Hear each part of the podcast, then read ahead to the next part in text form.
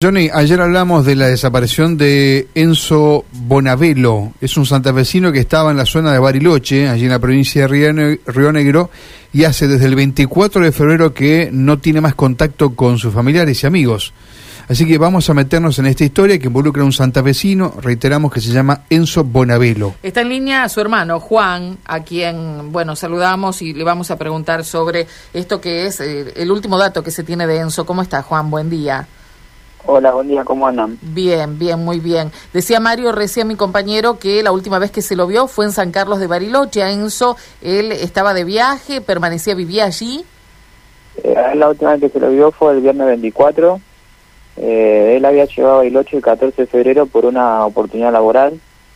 Él consiguió un trabajo allá, se fue para allá por ese trabajo. Él ya conocía Bariloche, había vivido en Bariloche, estuvo trabajando también. Entonces, bueno, decidí irse allá por este trabajo y, y nada, ya había arrancado a trabajar, eh, estaba todo bien, no, no había nada raro, digamos. Y, bueno, el viernes pasó esto que le concertó todo. Eh, ¿qué, ¿Cuál es el último contacto que tiene? ¿Con quién? ¿Hay alguna pista que puedan ustedes recoger a partir de, esa última comunicación? el último contacto lo tiene con un amigo, que es eh, el chico eh, que le consiguió el trabajo y que le había prestado el departamento donde estaba parando, vivían juntos, diríamos. Y bueno, cuando se cruzaron, mi hermano lo único que le dijo que se iba a caminar, no, no más que eso.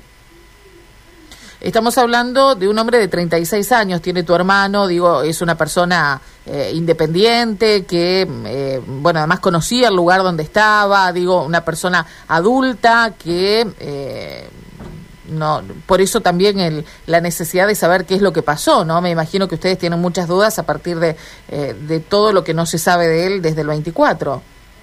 Sí, sí, más vale. Eh, él, bueno, por eso digo, el lugar lo conocía, conocía bastante bien. No es que era, no era un turista, diríamos que iba por primera vez ni nada de eso. eh, pero bueno, ya la situación es desesperante porque ya pasaron 12 días, no no se sabe nada, lo único que teníamos era la imagen de unas cámaras, lo último que, que tenemos, ¿no? De una cámara de una estación de servicio y de un domo municipal, pero se le pierde el rastro y ya no, no se sabe más nada. ¿Qué es lo que se ve en esas cámaras? ¿Él caminando? En la, estación de servicio, él entra a la estación, eh, pero como que iba a comprar algo, se ve que no tenía, ¿no? ¿Qué pasó? Que no, no compró, eh, sale la estación y en la esquina se pierde. Eh, el rastro como que cruza o no se sabe bien. Después buscando por las cámaras de las calles alrededores, se lo ve por otra cámara, que es un domo. El tema es que se lo ve por una calle, cuando llega a la esquina, en la esquina del negocio que tiene un techo, diríamos, sobre la esquina. Y bueno, cuando se ve que llega a la esquina, tapa la visión del techo y ahí ya se pierde el rastro. Entonces, es como que ahí que ya se pierde definitivamente. Juan, el, el contacto que tenían ustedes permanentemente y habitualmente con Enzo era periódico, digo, eh, ¿eso es lo que le llama la atención o era una comunicación bastante espaciada que pueda justificar que ahora, por ejemplo, esté en otro lugar y no se haya comunicado? No, no, era periódico, o sea, con nosotros, con amigos, familiares, no es que era normal, diríamos, periódico en la semana mandando, obviamente cuando estaba allá mandaba fotos allá, videos, eh, por eso te digo, él fue, él vivía acá, estaba buscando laburo, no conseguía, se fue a Buenos Aires y cuando estaba en Buenos Aires le, surgió esta oportunidad a Bariloche y se fue. Diríamos que estaba en un buen momento porque de pasar de buscar trabajo es un lugar eh, que consigue un trabajo, imagínate, ya en un, en un día ya estaba trabajando y otra cosa que Bariloche le gustaba muchísimo y estaba en un lugar que le gustaba también. Juan, eh, es una zona de donde se da la, geografía se da para, para caminar, para hacer trekking, pero también es una zona depende, dependiendo del lugar que a veces puede ser complicada, de montaña, etcétera. Eh, ¿Crees que este pudo haber sido, digamos, algún problema para tu hermano? ¿Estaba caminando? Eh, ¿Estaba en algún lugar? Porque también hemos escuchado que estaba en inmediaciones del Cerro Otto, ¿es así? Eh, sí, él le gustaba mucho eh, el tema de la naturaleza, de lo que es cerro, montaña, todo, y era visitar esos lugares. Eh, obviamente, uno, son lugares muy complicados, es muy difícil, uno llega a tener un accidente y es muy difícil hasta sobrevivir, diríamos. Eh, él quizás ya ya conociendo a si iba por lugares que no eran lugares turísticos, diríamos, lo que iría cualquier turista. Pero, pero bueno, nosotros hoy en día eh, esperamos cualquier final y nos imaginamos que ya rastrillaron por todo lo que es cerro y eso, y si lo hubiese pasado así lo hubiesen encontrado porque estaría en un lugar, se rastrilla con perros, todo, y obviamente la gente que lo está buscando sabe lo- en qué lugar buscar y creemos que ya lo hubiesen encontrado si hubiese sido así. Eh, o sea, eso te iba a preguntar, ¿lo están buscando o ya lo han dejado de buscar? Lo están buscando todavía. eh, bueno, nosotros desde acá de Santa Fe el lunes hicimos una difusión grande porque nuestro miedo era ese, que ya pasaron 12 días, es mucho para estas cosas y sabemos que por ahí como que se afloja un poco con la búsqueda y bueno, gracias a, a la gente de acá, a todos, a usted, a la difusión que siguió por los medios, todo, eh, como que revivió la causa. Eh, ayer yo tuve una reunión en la Secretaría de Derechos Humanos y de acá lo van a elevar a una, a una búsqueda nacional, que no solo sea en Bariloche. Entonces, bueno, Sí, ayer la Ah. provincia emitió el pedido de paradero de tu hermano. Sí. Sí, difundió por todos los medios, ¿no? O sea, y, Sí. y tu íntima convicción, porque te escuchamos hablar medio desahuciado sobre él, ¿no? O sea, es como que eh, tienen pocas esperanzas.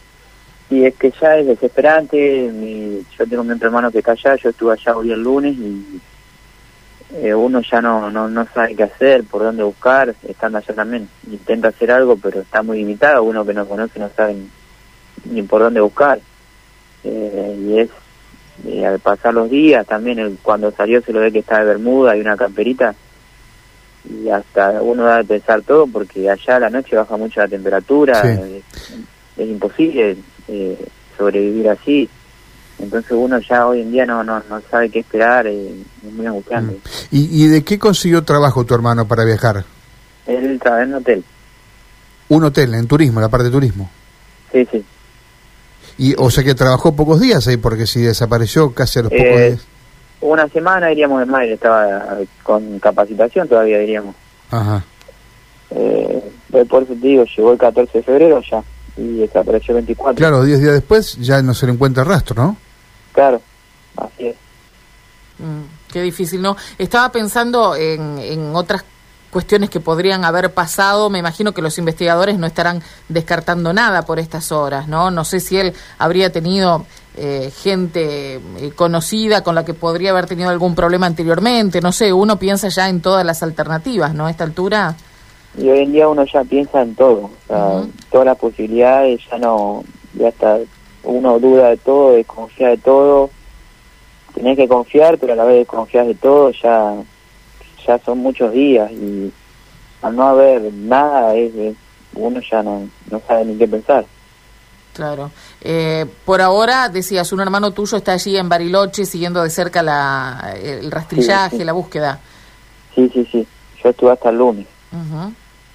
Y se está Pero- encargando la policía de, de allí. Se encarga la policía, defensa civil, bomberos, todo allá.